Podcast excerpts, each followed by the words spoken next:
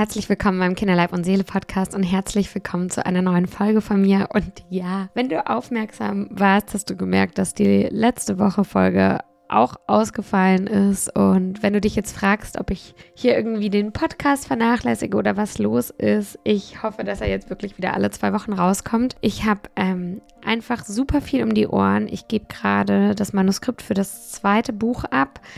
Und das hat einfach wieder ganz viel Zeit beansprucht, weil ich so ein perfektionistisch veranlagter Mensch bin, dass ich einfach nicht so gut loslassen kann und ich es dann auch nicht schaffe, quasi alle Dinge parallel zu bespielen, Instagram, Podcast, Buch und so weiter. Und ich musste mich einfach jetzt eine Zeit lang fokussieren.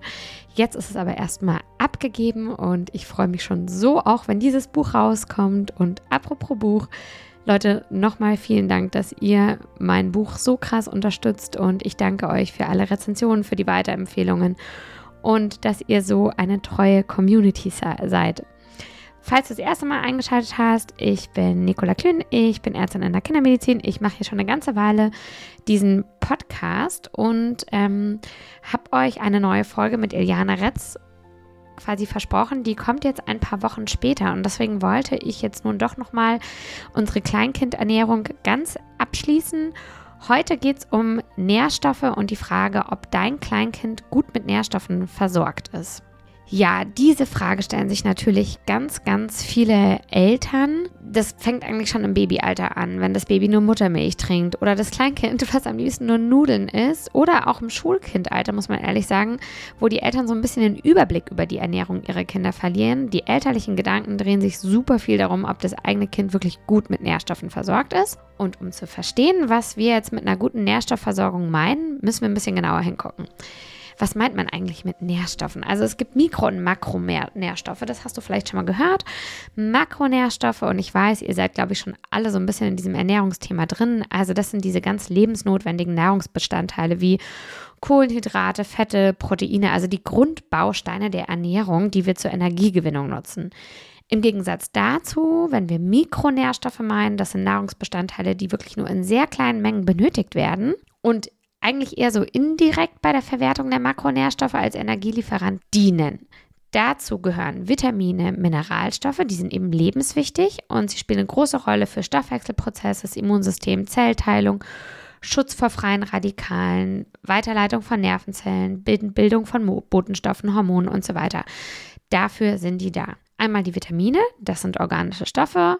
Ähm, das bedeutet, sie werden von lebenden Organismen gebildet, Pflanzen, Bakterien, Tieren oder vielleicht sogar von Menschen. Und sie müssen mit der Nahrung aufgenommen werden, weil der Mensch auf diese Aufnahme angewiesen ist. Und deswegen sind das auch essentielle Nährstoffe. Kleine Ausnahme ist Vitamin D, da haben wir schon ganz viel drüber gesprochen. Grob unterscheiden wir fett- und wasserlösliche Vitamine.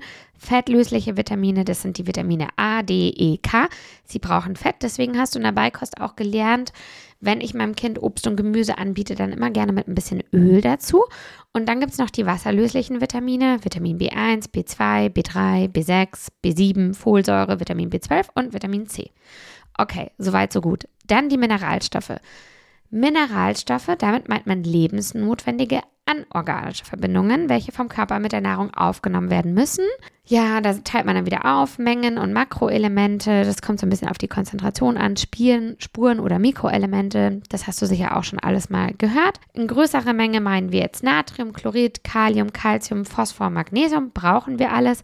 Spurenelemente, kleinerer Anteil, Eisen, Jod, Fluorid, Zink, Selen, Kupfer, Mangan, Chrom und Molybden. Ein Mineralstoffmangel ist bei einer ausgewogenen Ernährung super selten. Wie steht es jetzt eigentlich mit der Nährstoffversorgung von den Kindern in Deutschland? Eins mal vorweg, um uns alle zu relaxen. Ein Nährstoffmangel bei Kindern in Deutschland ist super selten. Trotzdem machen sich viele Eltern Sorgen um das Essverhalten ihrer Sprösslinge. Gerade wenn man so ein bisschen zögerliche Esser hat, entsteht schnell der Eindruck, dass es ja irgendwie unmöglich sein kann, dass das Kind alle relevanten Nährstoffe aufnimmt. Und diese Sorgen beginnen meistens im ersten Lebensjahr, eben bei den gestillten Babys, ähm, die nur Muttermilch trinken. Und dann, wenn die Kinder dann auch noch mäkelig sind im zweiten Lebensjahr, dann wird das einfach oft zu einer richtigen Sorge. Wie können wir dem entgegenwirken? Um ein breites Lebensmittelangebot zu veranschaulichen, wird gern der Tipp gegeben, dem Kind die Lebensmittel aus allen Farben des Regensbogens anzubieten. Man sagt so ein bisschen Surf the Rainbow. Weil du damit automatisch ein breites Angebot machst. Also wenn du ein vielfältiges und abwechslungsreiches Angebot machst, reduzierst du natürlich das Risiko für ein Nährstoffdefizit. Und wir haben auch gelernt, und bitte hör gerne nochmal in die Folgen rein, wenn du mehr darüber lernen willst. Unsere Kinder haben von Natur aus ein abwehrendes Verhalten gegenüber allzu bunten Lebensmitteln. Vor allem grüne Nahrungsmittel werden gerne abgelehnt und farblose Lebensmittel, also Nudeln, Reis, weißes Brot und so weiter, bevorzugt. Trotzdem lohnt es sich, Leute, an dem Rainbow-Prinzip festzuhalten. Wenn ich unermüdlich diese bunten Lebensmittel präsentiere aus den verschiedenen Lebensmittelgruppen, dann führt das irgendwann eher dazu, dass sich dein Kind an fremde Lebensmittel herantraut. Deswegen, du hältst stoisch am Prinzip fest, eat the rainbow oder offer the rainbow at least auch wenn dein Kind eher so nach dem Prinzip White is my favorite color verfährt, okay? So, wenn man jetzt mal die Wissenschaft anschaut, um zu berechnen, ob Kinder in Deutschland im Schnitt gut mit Nährstoffen versorgt sind, müsste ja theoretisch der genaue Bedarf für jede Altersgruppe bekannt sein.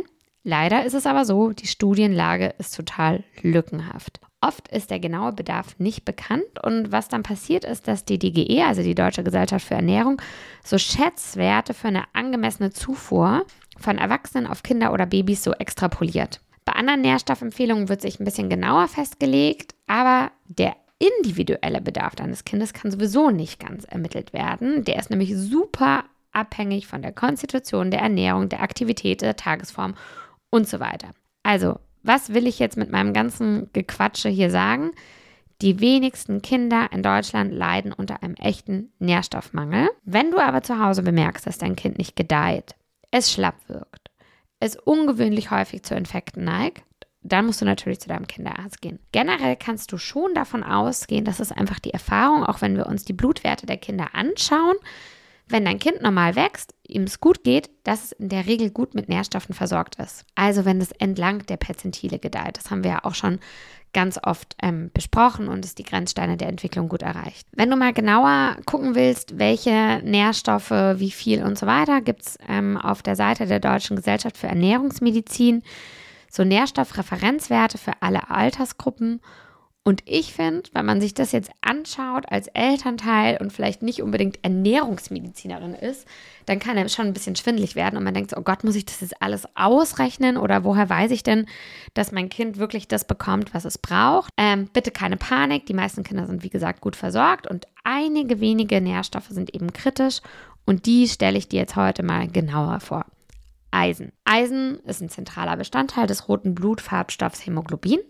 Hämoglobin ist für den Sauerstofftransport zuständig, ist für die Gehirnentwicklung unabdingbar. Wie sieht es mit Eisenmangel auf? Bei den Babys weniger als 3%, also super selten, aber noch mit einer der häufigsten Nährstoffmängel in der Kindheit. Diese kritische Phase für Eisenmangel hält ungefähr bis zum 36. Lebensmonat an und danach werden in der Regel die gewünschten Zufuhrempfehlungen erreicht. Kritisch wird Eisen dann wieder vor der Pubertät, bei den Mädchen wegen der Menstruation, ein bisschen weniger bei den Jungen, aber auch die haben aufgrund der höheren Muskelmasse dann einen höheren Eisenbedarf. Wie merkst du einen Eisenmangel?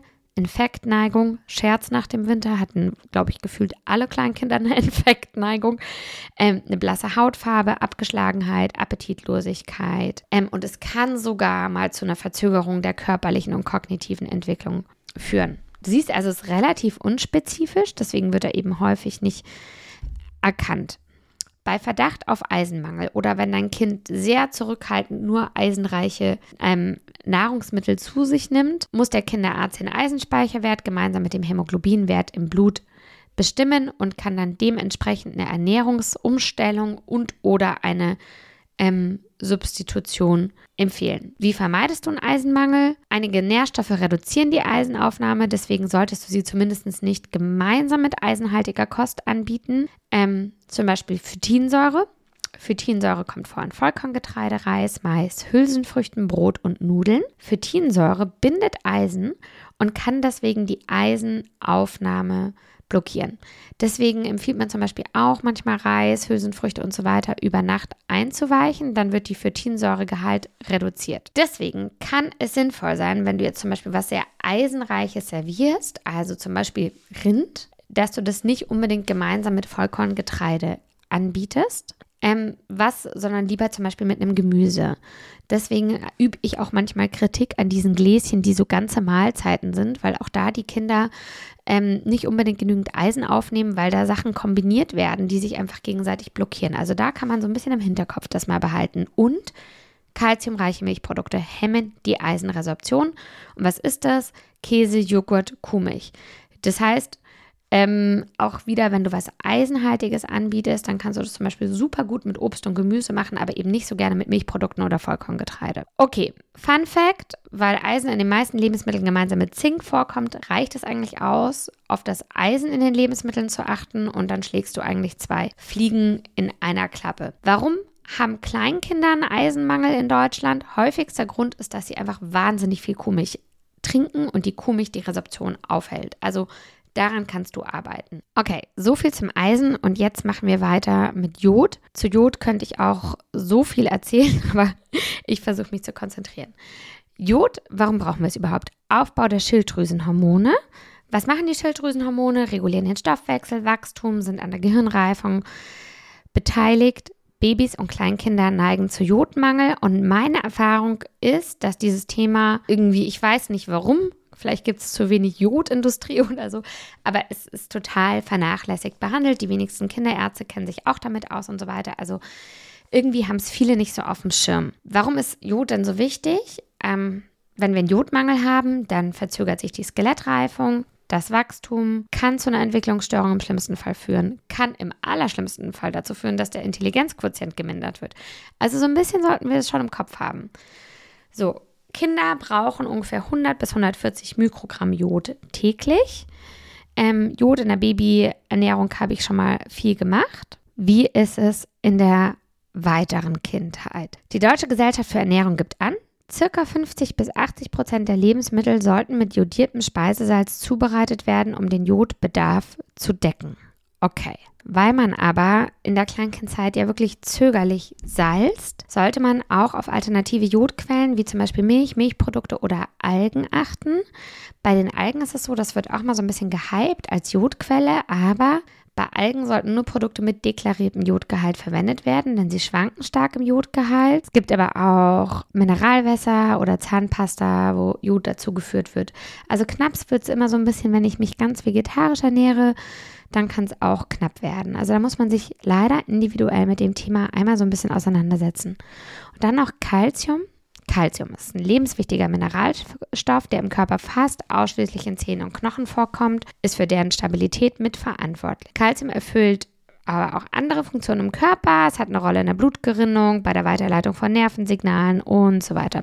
Calcium kann nur gemeinsam mit Vitamin D im Darm aufgenommen werden. Wer also eine ausreichende Vitamin D-Sorgung hat, sorgt außerdem dann für eine bessere Kalziumabsorption. Milch und Milchprodukte haben zu Recht einen guten Ruf als Kalziumlieferant, weil sie enthalten so 120 Milligramm pro 100 Gramm Milchprodukt sozusagen. Also das ist das Kalzium wirklich hoch. Das heißt, bereits geringe Mengen an Milchprodukten decken den Kalziumbedarf.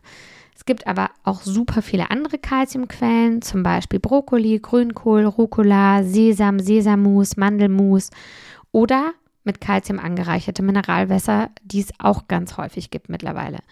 Ja, auch Spinat enthält viel Kalzium, aber er ist auch reich an Oxalsäure und das hemmt wieder so ein bisschen die Kalziumresorption. Also da muss man ein bisschen gucken. Wir müssen darauf achten, dass unsere Kinder nicht Milchprodukte essen, aber kalziumreiche Produkte auf jeden Fall, weil Kalzium ist für die Knochengesundheit unserer wachsenden Kinder wichtig. Die Knochengesundheit wird aber nicht nur durch die reine Kalziumaufnahme geformt. Bewegung ist auch entscheidend für die ähm, für starke Knochen. Im Kindesalter benötigen Kinder ungefähr so 600 Milligramm Kalzium. Kinder zwischen 4 und 7 Jahren dann so 750 Milligramm Kalzium täglich. Auch hier gilt, ein Übermaß an Kuhmilchprodukten ist aufgrund des hohen Proteingehalts nicht erwünscht. Also nicht nur wegen des Kalziums bitte viel zu viel Pro, ähm, Kuhmilchprodukte geben. Ähm, es reicht, wenn du deinem Kind zwischen 1 und 4 Jahren eine Gesamtmenge von 1 Gramm Eiweiß pro Kilogramm Körpergewicht zuführst. Jetzt wird es kompliziert. Also das sind ungefähr so bei einem 10 Kilogramm schweren Kleinkind 300 Milliliter Kuhmilch und damit bist du schon quasi gedeckelt und hast auf jeden Fall genügend Kalzium gegeben. So, und als letzten kritischen Nährstoff in der Kleinkindphase stelle ich dir ähm, heute noch das Omega-3 vor. Jahrzehntelange Debatte sprengt den Podcast, wenn ich das jetzt alles nochmal erkläre. Eine Zeit lang ging man davon aus, dass Fett allgemein ungesund ist. Dann hat man es irgendwann differenziert. Dann hat man gesagt, es gibt gute ungesättigte Fettsäuren, schlechte gesättigte Fettsäuren. Heutzutage wissen wir, dass auch ungesättigte Fettsäuren, nämlich Omega-6-Fettsäuren, einen negativen Effekt auf Gefäßgesundheit haben können. Also so einfach ist es nicht mit den ungesättigten Fettsäuren. Ähm, Transfette sind sowieso schlecht, also was so in ähm, Frittierten zum Beispiel drin ist. Aber was wir auch wissen, Omega-3-Fettsäuren, die haben positiven Effekt auf die Gesundheit deines Kindes und auch auf deine Gesundheit. Sie spielen eine wichtige Rolle bei der Entwicklung des Gehirns, der Netzhaut, des Immunsystems verbessern die Fließeigenschaften des Bluts, wirken blutdrucksenkend, entzündungshemmend und so weiter. Also Omega-3 ist wichtig. Wo kriegt mein Kleinkind Omega-3 her? Fetter Seefisch, Lachs, Hering, Makrele. Aber es gibt eben heute auch viele Eltern, die sind vielleicht aus ethischen Gründen zurückhaltend mit einer fischhaltigen Ernährung. Ähm, oder das Kind mag keinen Fisch, dann bietet sich Rapsöl an. Oder es gibt mit Mikroalgen angereicherte Öle, die Omega-3 Gehalt haben. Rapsöl zeigt in Studien super überzeugenden Effekt auf den Omega-3-Fettsäurespiegel, kann ich also wirklich empfehlen. Und deswegen empfehlen wir übrigens auch Gläschen mit Rapsöl anzureichern. Dein Kind braucht so zwei, also irgendwas zwischen 100 und 250 Milligramm Omega-3-Fettsäuren pro Tag. Und wie gesagt, wenn dein Kind überhaupt keinen Fisch zu sich nimmt, dann musst du ähm, gucken, ob du es irgendwie über Mikroalgenöl oder Rapsöl versuchen kannst, deinem Kind Omega-3 zu geben. Damit haben wir heute in der ziemlich theoretischen Folge jetzt alle potenziell kritischen Nährstoffe für Kleinkinder besprochen. Und ich hoffe auch, dass wir wieder nicht den Effekt erreicht haben, dass ich es irgendwie verkompliziere, obwohl es heute sehr theoretisch war, sondern dass du jetzt nochmal weißt, die meisten Nährstoffe sind im Kleinkindalter in der Regel in Deutschland gut gedeckt. Ein paar Nährstoffe habe ich ein bisschen besser auf dem Schirm, versuche ein bisschen mehr drauf zu achten, da eine ausgewogene Ernährung mit anzubieten. Und ähm, ja, ich würde sagen, wir hören für heute auf. Du hast jetzt eh 18 Minuten reinsten Theoriegequatsche zugehört und ich sage dir vielen Dank dafür, dass du deine Energie und deine Aufmerksamkeit diesem etwas komplizierteren Thema heute gewidmet hast. Und ich sage dir jetzt vielen Dank fürs Einschalten und bis zum nächsten Mal, deine Nicola.